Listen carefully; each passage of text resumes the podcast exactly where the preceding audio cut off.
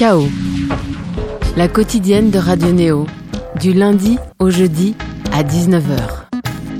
Bonsoir à toutes et à tous. Hydre à trois têtes. Ce chaos sera construit sur trois sujets, trois plateaux distincts. Un épisode qui va s'atteler à notre cher ami musique, oui, mais aussi à une loi qui pourrait bien changer des choses et à un dispositif d'accompagnement d'artistes qui fait tout prochainement sa grande finale de tremplin. Musique à l'état pur, ça c'est en seconde partie d'émission avec un concept qui a su attirer sur les trois dernières années des Juliette Armanel, Impératrice Pépite, Mathilde Fernandez, Angèle, Isaac Delusion, Flavien Berger, EBI ou encore Kiddy Smile.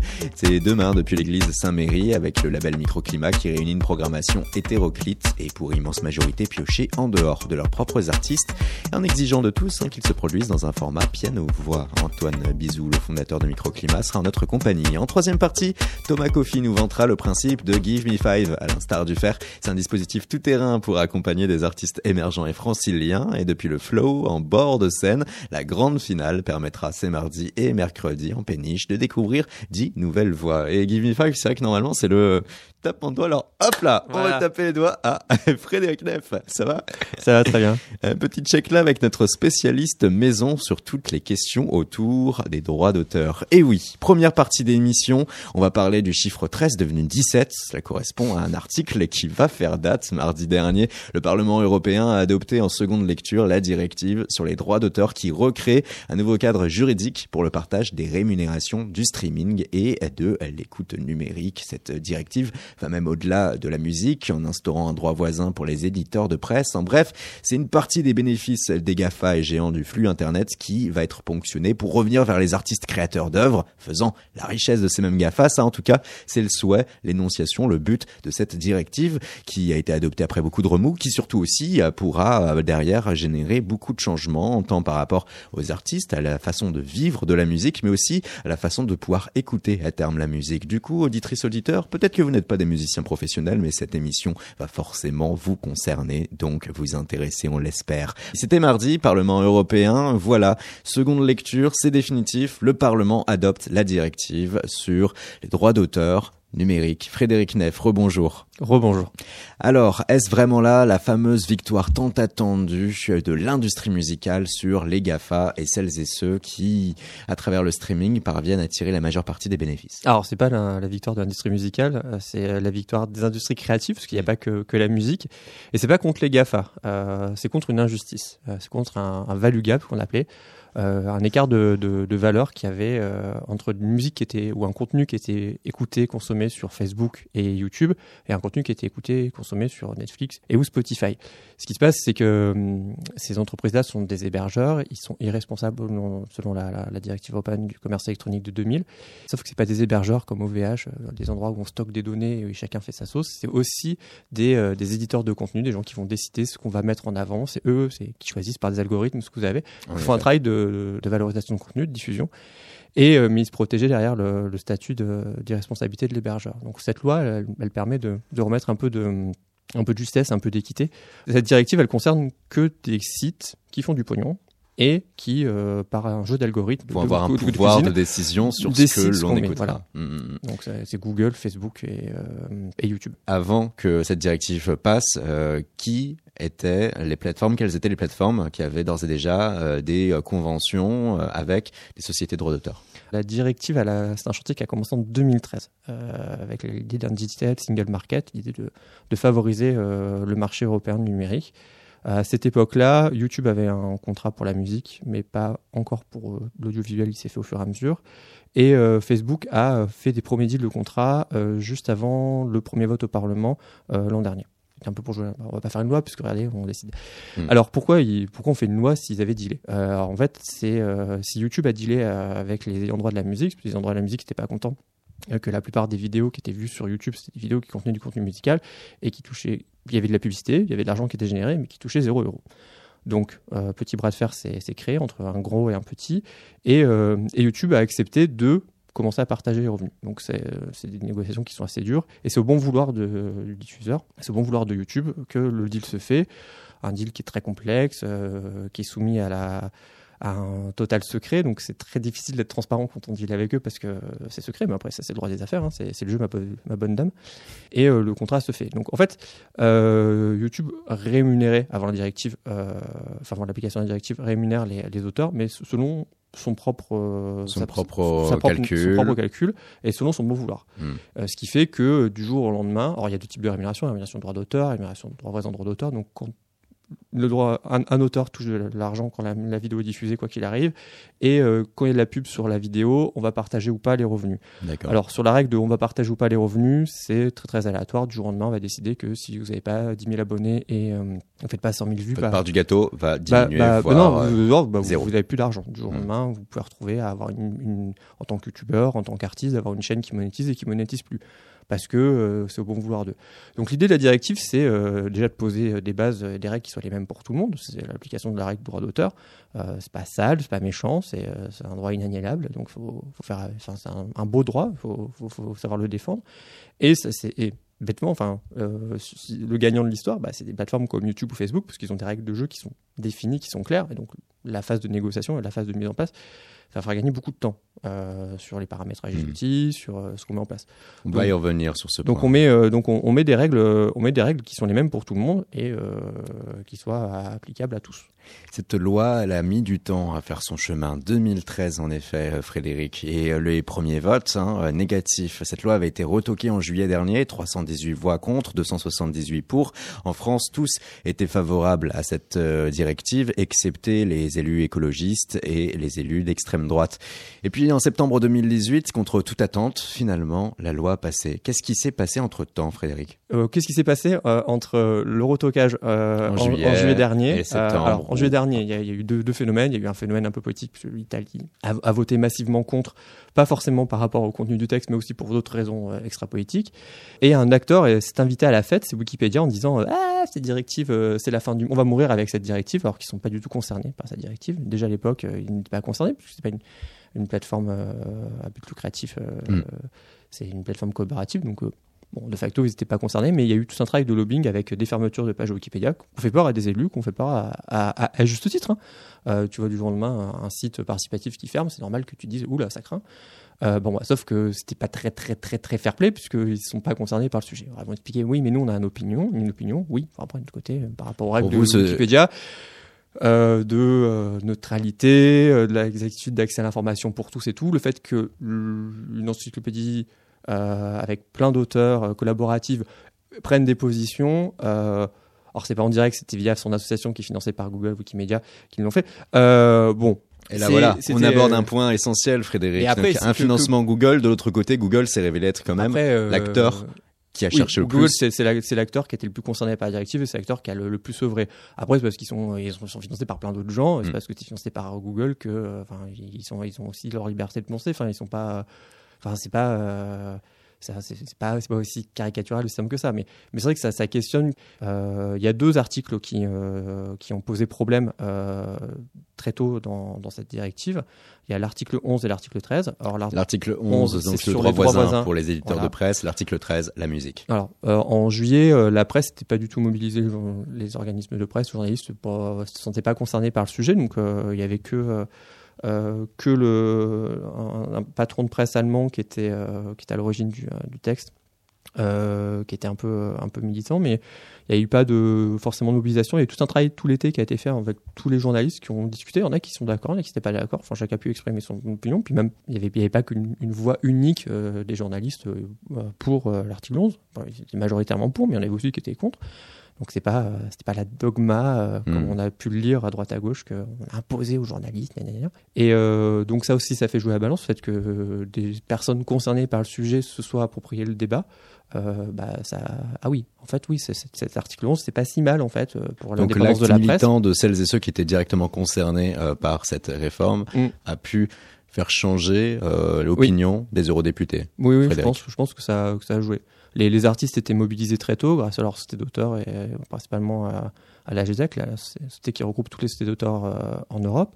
Euh, qui a fait un énorme travail pédagogique, qui a fait un énorme travail juridique aussi, enfin, qui a fait un gros mm. travail de terrain pour expliquer ce qui se passe. Et donc le deuxième article qui, qui pose entre guillemets problème, qui a, qui a, focalisé toutes les attentions, c'est l'article 13, c'est que Euh, euh, L'article 13 euh, stipule grosso modo que euh, la différence entre Spotify et YouTube, c'est que euh, Spotify, c'est euh, euh, les ayants droit qui vont fournir le contenu à, à Spotify ou oui. à Deezer, et, euh, et donc on sait d'où vient le contenu, l'identifier, il est propre, tout ça. pouf, Alors pouf. que YouTube, n'importe qui peut mettre en place une vidéo, euh, peut même un fan peut euh, choisir Ah, que euh, demain, tiens, euh, le premier son et le premier single de Frédéric Neff, je, veux Je- l'écouter, voilà, je le mets sur euh, YouTube, même je- si je ne suis pas Frédéric Neff. Je, fais une vidéo de, de skateboard, euh, je mets une musique par-dessus, Mm. euh, j'enregistre euh, un, un concert avec mon téléphone, je suis trop content d'être là-bas. Je le mets, voilà. voilà, euh, je upload mes disques préférés. Enfin, donc il y a n'importe qui veut mettre dessus. Actuellement, euh, ces hébergeurs ont l'obligation, à la demande des ayants droit, d'enlever le contenu euh, qui est interdit. Bah non, tu peux pas mettre ça parce que moi je veux pas que tu l'utilises s'il n'y a pas Mhm. rémunération ou parce que euh, Parce que je n'ai pas donné en tout cas mon accord. Ouais, je vais pas donner mon accord. actuellement, c'est à chaque fois que quelqu'un re-upload, faut refaire la demande de suppression. Il n'y a pas un stay done, c'est-à-dire le fait que bon, ce titre, on peut pas le mettre sur YouTube en dehors que sur la chaîne officielle. Donc, quand on l'upload, bah, il doit être bloqué. Donc ça, c'est ce que propose euh, l'article 13. C'est un bout de responsabilité qu'on donne aux hébergeurs, sans dire vous êtes un petit peu responsable Du contenu, qui va être qui mis va être en sur ligne, votre plateforme.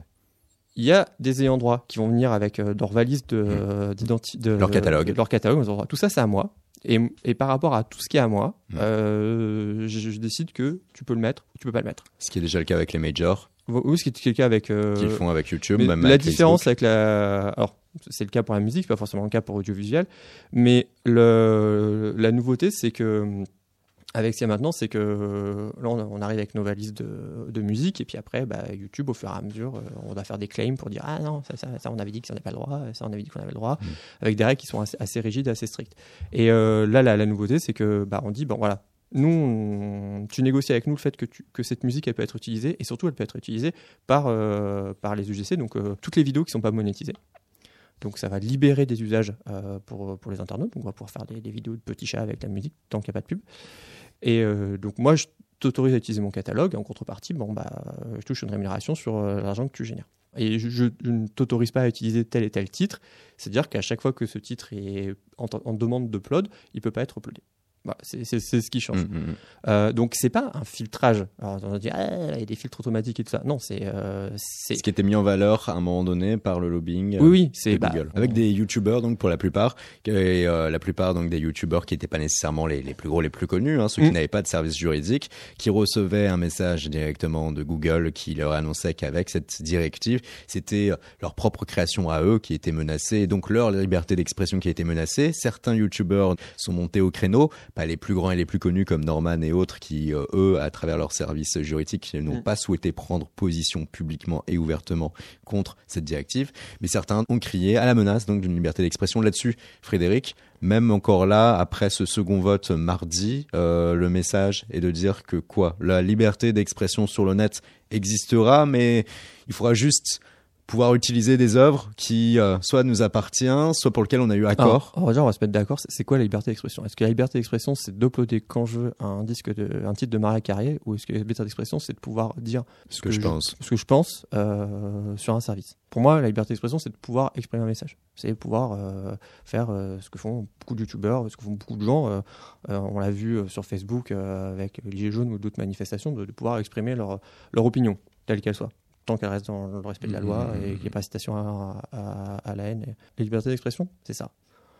Ne pas pouvoir mettre un titre de Maria Carré sur une vidéo euh, parce que Maria Carré refuse euh, que sa musique soit sur une vidéo, c'est c'est sa musique, c'est son droit. Euh, dire que c'est une violation de la liberté d'expression, pour moi, c'est un peu un- un- une déviance de langage. Après, c'est relou pour l'utilisateur, on est d'accord, parce que l'utilisateur, il connaît pas euh, la subtilité euh, du droit, euh, il connaît pas euh, Il les, pensées de dérivation. Maria Carré. Il Mm. kiffe Maria Carré, Maria Carré la strike, il est vénère. Hmm. Ok, ça, on est d'accord. Mais c'est pas un- une atteinte à la liberté d'expression. Là où ce qu'a montré la, la mobilisation des, euh, des youtubeurs, ça a montré deux choses. Déjà, ça a montré que c'est rassurant euh, de voir que euh, des gens plus ou moins jeunes euh, qui prennent la parole sur des sujets, parce qu'il y a des youtubeurs mode, il y a des youtubeurs, euh, il y a Mhm. des gamers et tout ça. Enfin, il n'y a pas que des, des gens qui font de, euh, de, la, de la pensée juridique euh, sur les youtubeurs qui ont pris parole. Et euh, ça fait plaisir de voir que les gens sont capables de se mobiliser sur des sujets qui ne sont pas les leurs. Là où c'était un petit peu border, c'est que en connaissance de cause, euh, quand on voit le message qu'envoyait euh, Google euh, aux youtubeurs, bah, euh, en fait, ils les ont invités à, à relayer une fake news. Si la directive européenne se mettait en place, c'était la fin de YouTube et les vidéos allaient disparaître. C'est faux.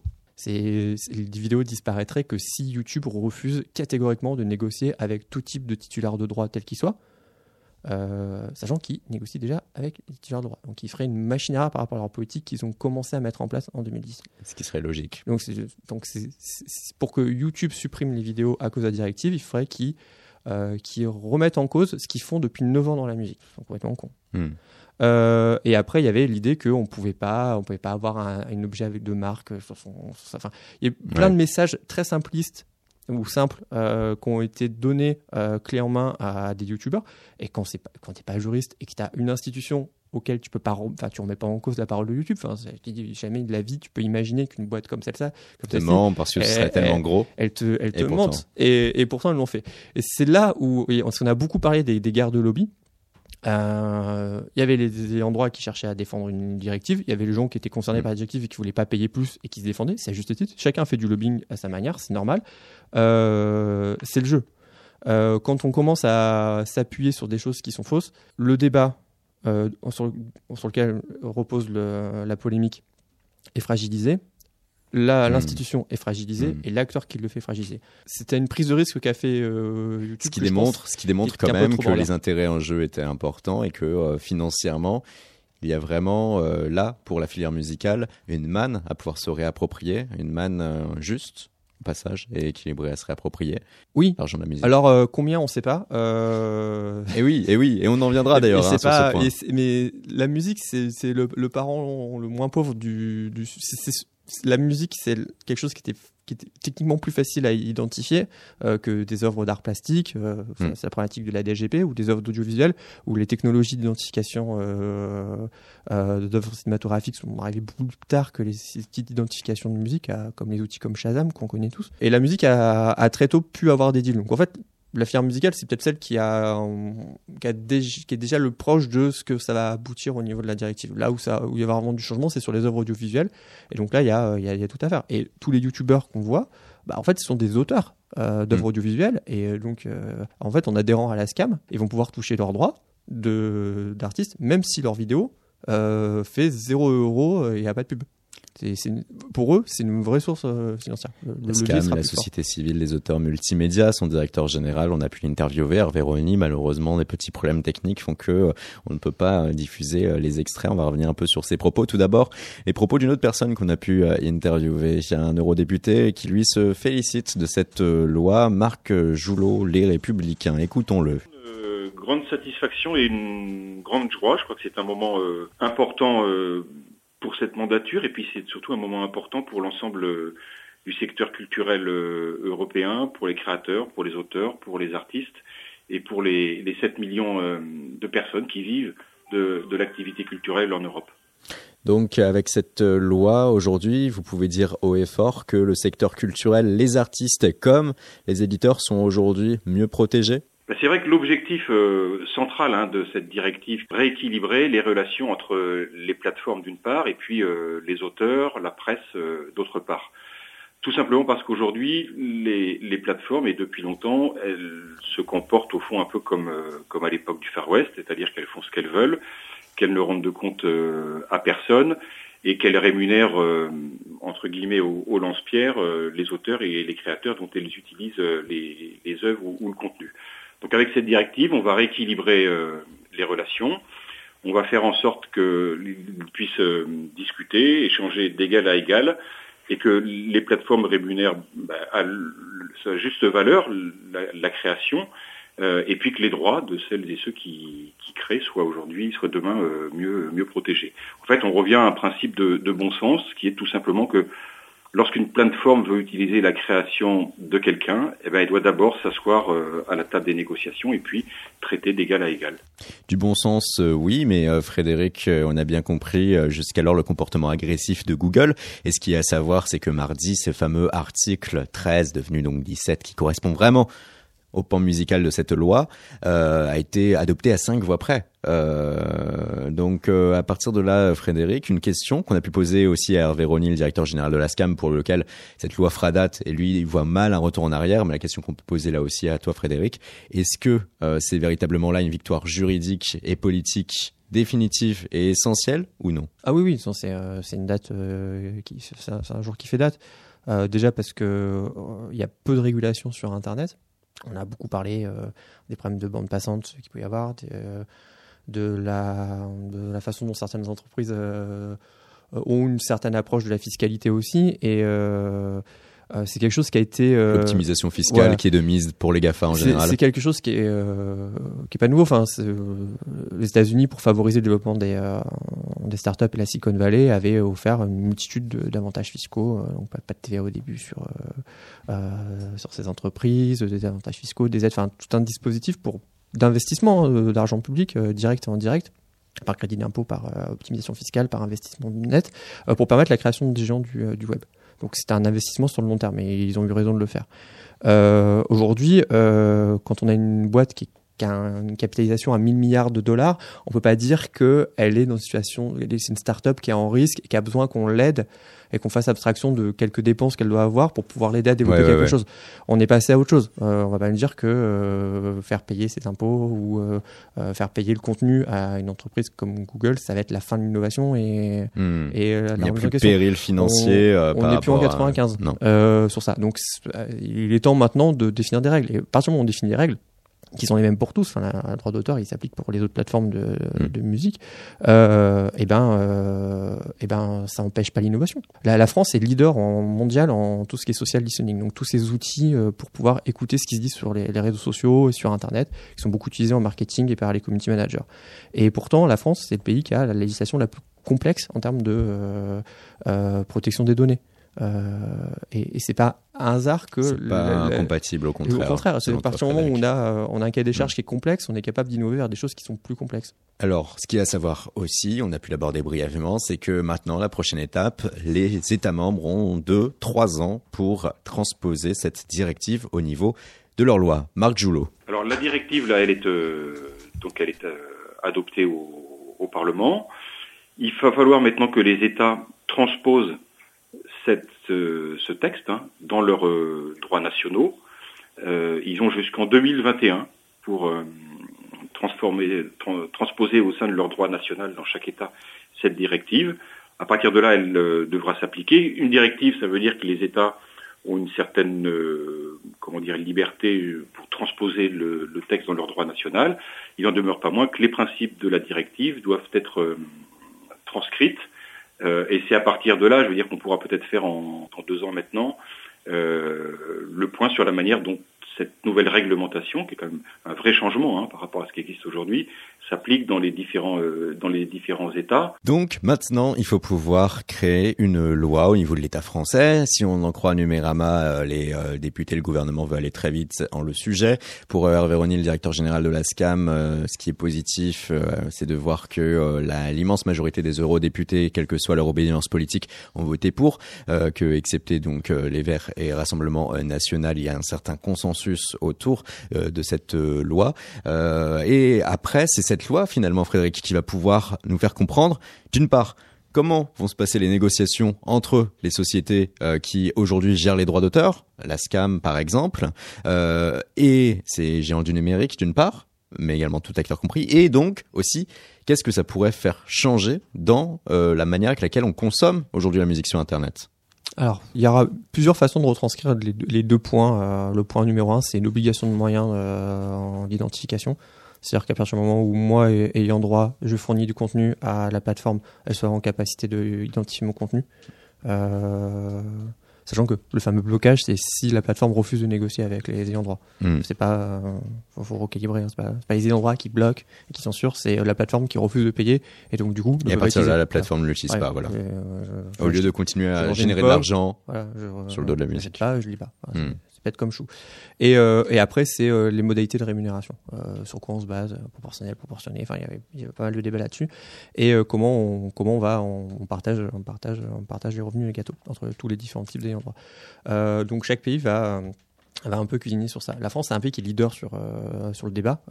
c'est un pays qui, est, beaucoup engagé, euh, c'est historique, hein, sur, euh, sur les sujets culturels.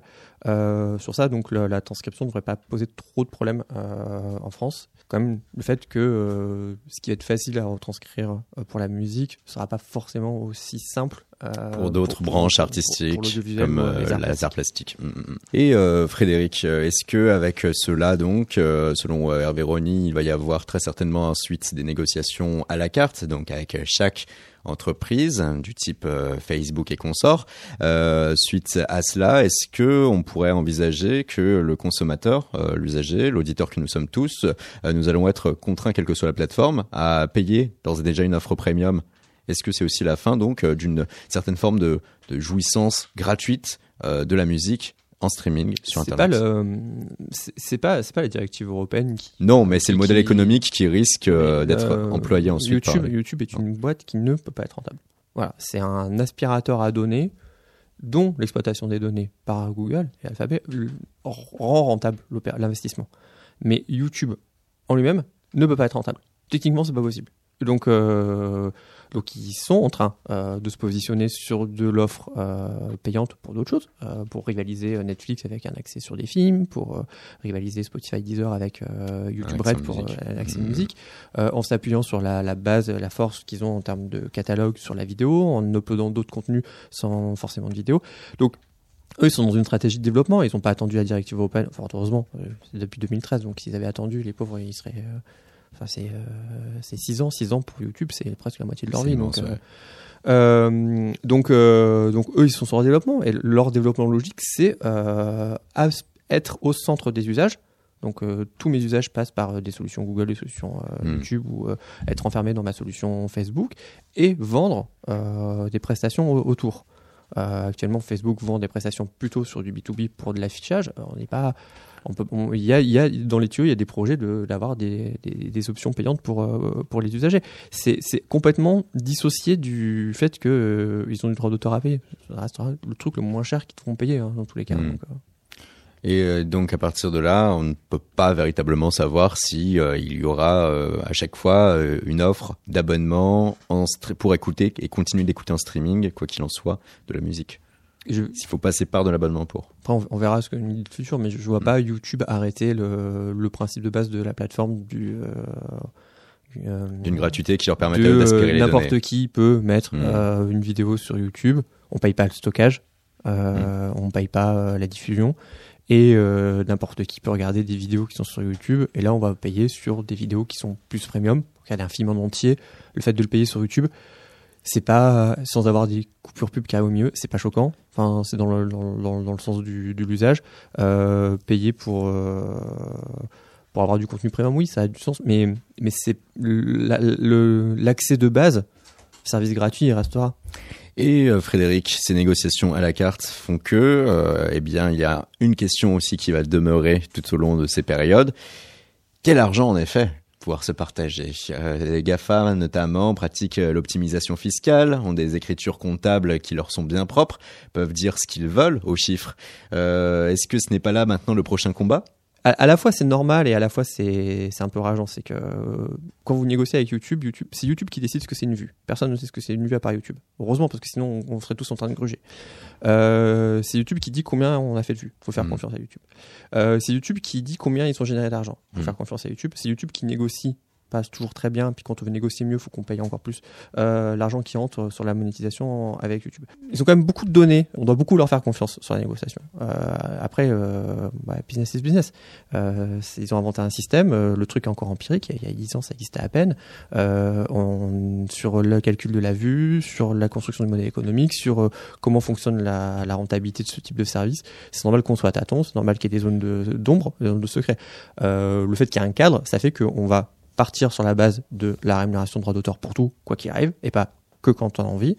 Et après, bah, après euh, les, les ayants droit se, euh, utilisent des, euh, des tiers de confiance pour avoir un, un arbitre qui vient vérifier si ah oui en effet on a checké la data est juste ah oui Mhm. en effet là le truc est bon ça se fait en bonne intelligence c'est du business ça se fait toujours en bonne intelligence Frédéric, merci beaucoup. On comprend en tout cas qu'il y a une victoire juridique, mais qui n'est pas encore une fin en soi, afin d'avoir une juste répartition euh, de ces recettes générées euh, via le streaming. En tout cas, quand même, ça reste une victoire juridique, plus de possibilités de voir des artistes pouvant être euh, payés euh, selon euh, la juste écoute de leurs morceaux et de leur production via Internet.